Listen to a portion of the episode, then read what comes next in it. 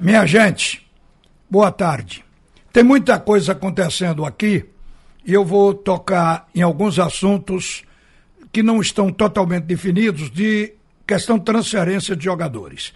Dois jogadores hoje devem estar correndo os seus empresários e o clube tentando resolver que podem deixar o futebol de Pernambuco. O goleiro do Náutico, Lucas Perry, e Hugo Cabral, do Santa Cruz. O, o Cabral seria uma, até uma promoção, porque é time da Série B que está querendo o seu concurso. E no caso de Lucas Perry, é time da Série A. É o Botafogo do Rio que está querendo o seu concurso. Então, hoje, foi publicado no Rio, no Globo, que o Botafogo chegou a um acordo com São Paulo para liberação imediata. E tem que correr porque hoje é o último dia da janela de transferência. Então, nesse caso, o Náutico tem que o Náutico tem que concordar e o Náutico automaticamente também tem que agilizar a rescisão de contrato com Lucas Perry, porque o BID de hoje vai deve publicar no caso a rescisão e em seguida a contratação do Botafogo para poder o jogador atuar na equipe carioca. O Náutico, se isso se concretizar, porque a Lília que está acompanhando tudo isso junto ao Alvirrubro, acabou de me dizer aqui de que o executivo de futebol, Ari Barros, está com a direção nesse momento. Eu liguei duas vezes aqui para o Diógenes Braga, o presidente e ele não atendeu, porque seguramente ele que atende e bate pronto quando eu ligo, seguramente ele está nessa reunião. Então é, é uma reunião para avaliar se o Náutico pode ou não segurar o jogador.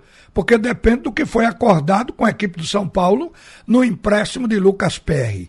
Isso mostra como nós estamos longe do ideal. A gente tem jogador emprestado, pela nossa situação é, evidentemente que se aceita o empréstimo para ter o jogador com todas as, as condições impostas pelo clube que empresta. E pode acontecer de dizer, na hora que tiver negócio, eu tiro ele daí. Mas se o Lucas Pérez sair do Náutico, é um rombo no fundo do tanque. O combustível vai escapar por aí. Porque ele está entre os dez melhores goleiros do país vocês sabem o que é isso? O Brasil tem mais de mil clubes. E ele está entre os dez melhores goleiros do país. Quer dizer, está numa cotação, claro, que isso ele traz com ele desde o São Paulo, mas foi o Náutico quem o projetou no momento dele. Então a gente sabe que é uma perda muito grande. E já que eu comecei falando do Náutico, deixa eu completar aqui dizendo o seguinte: o jogo do Náutico é, Agora, hum, é, último jogo do Náutico, com o Guarani, eu estava aqui confundindo o adversário, mas com o Guarani. Eu acho que o jogo hoje, ontem eu falei aqui até no debate com o Alexandre, com o pessoal, de que hoje a gente tem uma visão diferente nessa competição, não apenas pelo desempenho do time. O que se mede a importância do time no jogo são as oportunidades criadas. Então, o Náutico não merecia perder por 1 a 0, porque criou uma oportunidade ímpar. E o Kozlinski, o goleiro da equipe do Guarani, defendeu que parecia um polvo no gol, com os tentáculos. Três chutes a queima-roupa, em posições diferentes do gol e o goleiro conseguiu defender, o que impediu o Náutico de empatar aquela partida. Mas não é sobre isso que eu quero falar do Náutico. É da não utilização de Jean Carlos. Aí a gente vê como o técnico Elano está tateando.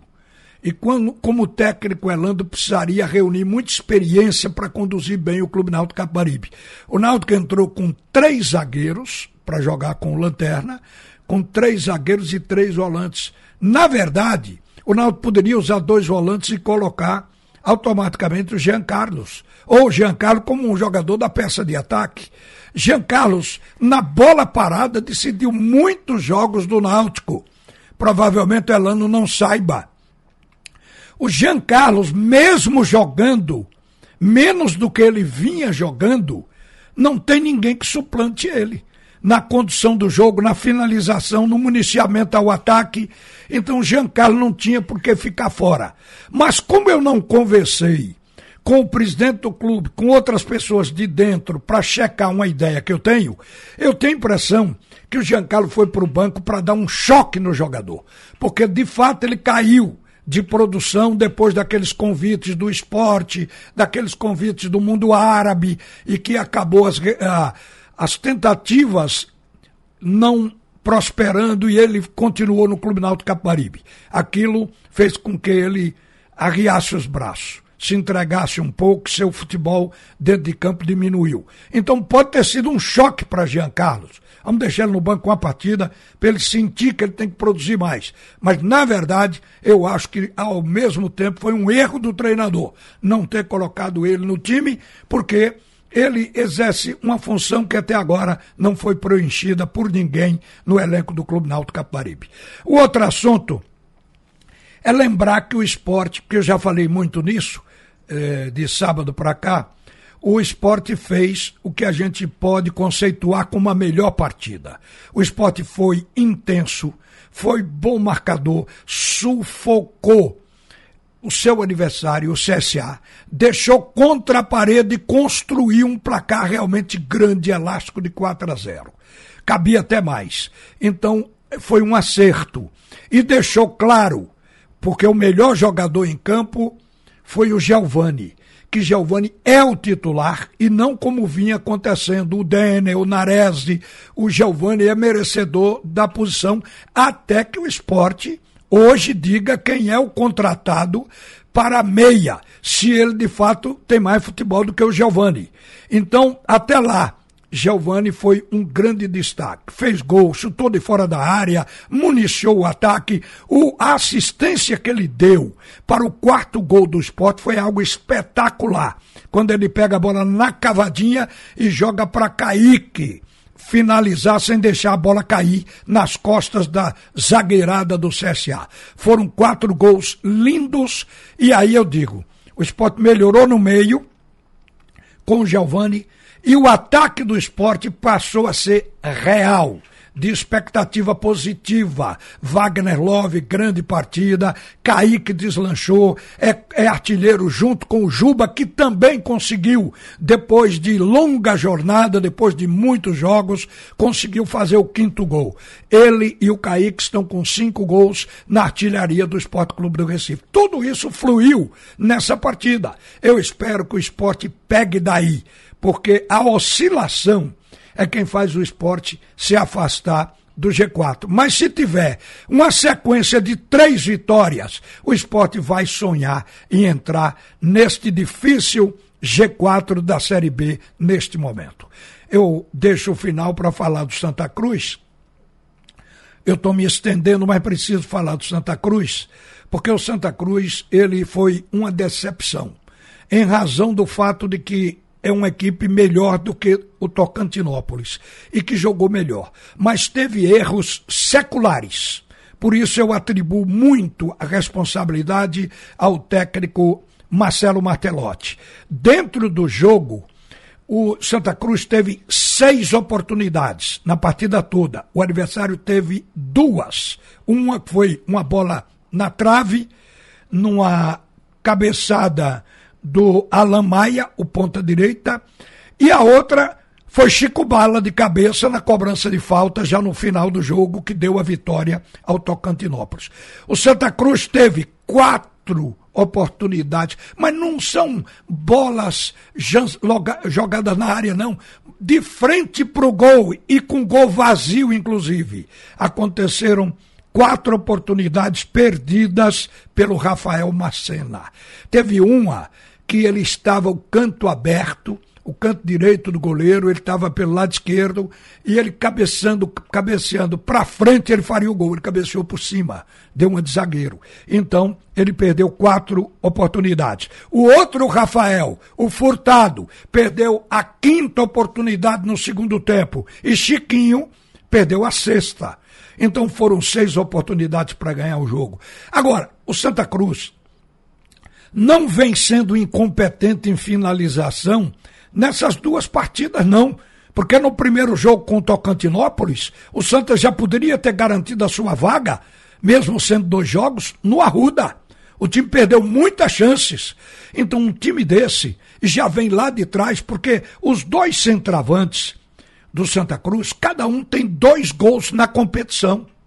Já o ponto esquerda, o Cabral tem sete. Então, alguma coisa estava errada com os centravantes houve oportunidade de trocá-los e o técnico não quis. Por isso acho que o Martelotti é responsável. Ele diz que Rafael Macena e Rafael Furtado atendiam o que ele queria para o Santa Cruz. Se abraçou com os jogadores.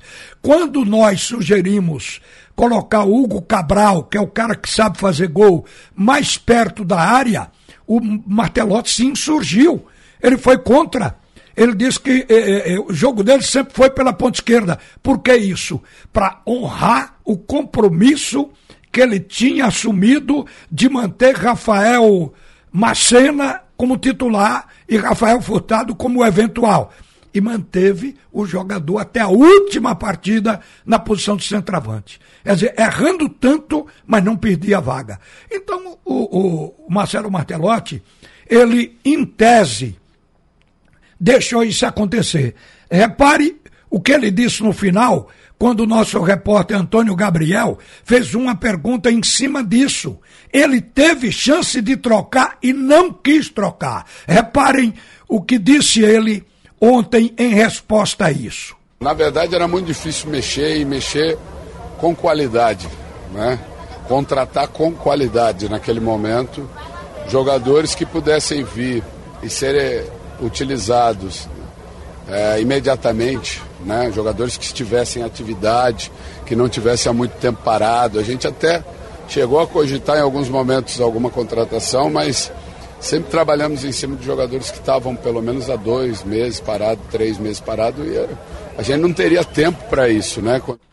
Bom, tá aí a resposta. Ele não quis, porque há pouco o Antônio colocou no ar o diretor de futebol Rogério Guedes do Santa Cruz. E o Rogério Guedes deixou claro, quer dizer, a própria direção do clube viu que estava precisando contratar centroavante, porque os caras não estavam conseguindo fazer gol. E puseram isso para o Martelotti. Ele disse, não foi aceito. E era preciso que o treinador aceitasse, tivesse unanimidade no grupo que dirige o futebol. Então a gente lamenta que o Martelotti não tenha feito isso, porque o Santa Cruz, ele chegou a jogar boas partidas e às vezes jogando melhor que o adversário, ele chegou a perder jogo, a empatar jogo por falta de aproveitamento das oportunidades que o time criava. Agora, ontem no jogo, o Martelotti foi além. Veja que ele tinha desfalques na partida, e preencheu bem no goleiro, entrou Clever. Clever, para mim, não foi culpado no gol, fez uma boa partida.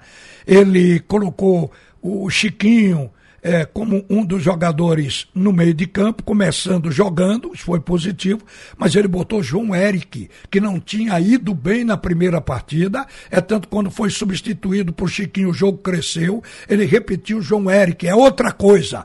Ele, quando, quando ele se abraça com o jogador, ele vai até o fim. Que mesmo que isso seja maléfico para o time, para o clube, como aconteceu. Então ele se abraçou com o João Eric, o jogador com a segunda partida, ele botou o jogador para jogos decisivos e de tamanha importância, e o jogador ontem não jogou bem também, cometendo muita falta ao longo do jogo. A gente dizia: o Santa Cruz está fazendo muita falta na frente da área, porque o adversário, Tocantinópolis, construiu muitas vitórias com bola parada, mas não deu outra. E aí a falta ocorreu e foi através de uma bola parada que o Tocantinópolis ganhou a vaga do Santa Cruz. Então, tudo isso aconteceu nas barbas do Marcelo Martelotti. Não tem como não isentá-lo da responsabilidade, principalmente desta questão dos centravantes e das finalizações. Profundamente lamentável. Hoje a torcida de Santa Cruz está como a gente costuma dizer, com gosto de cabo de guarda-chuva na boca. Uma boa tarde, minha gente. Volta Alexandre Costa para comandar o segundo tempo do assunto é futebol. Você ouviu a opinião de Ralph de Carvalho, o bola de ouro que diz todas as verdades.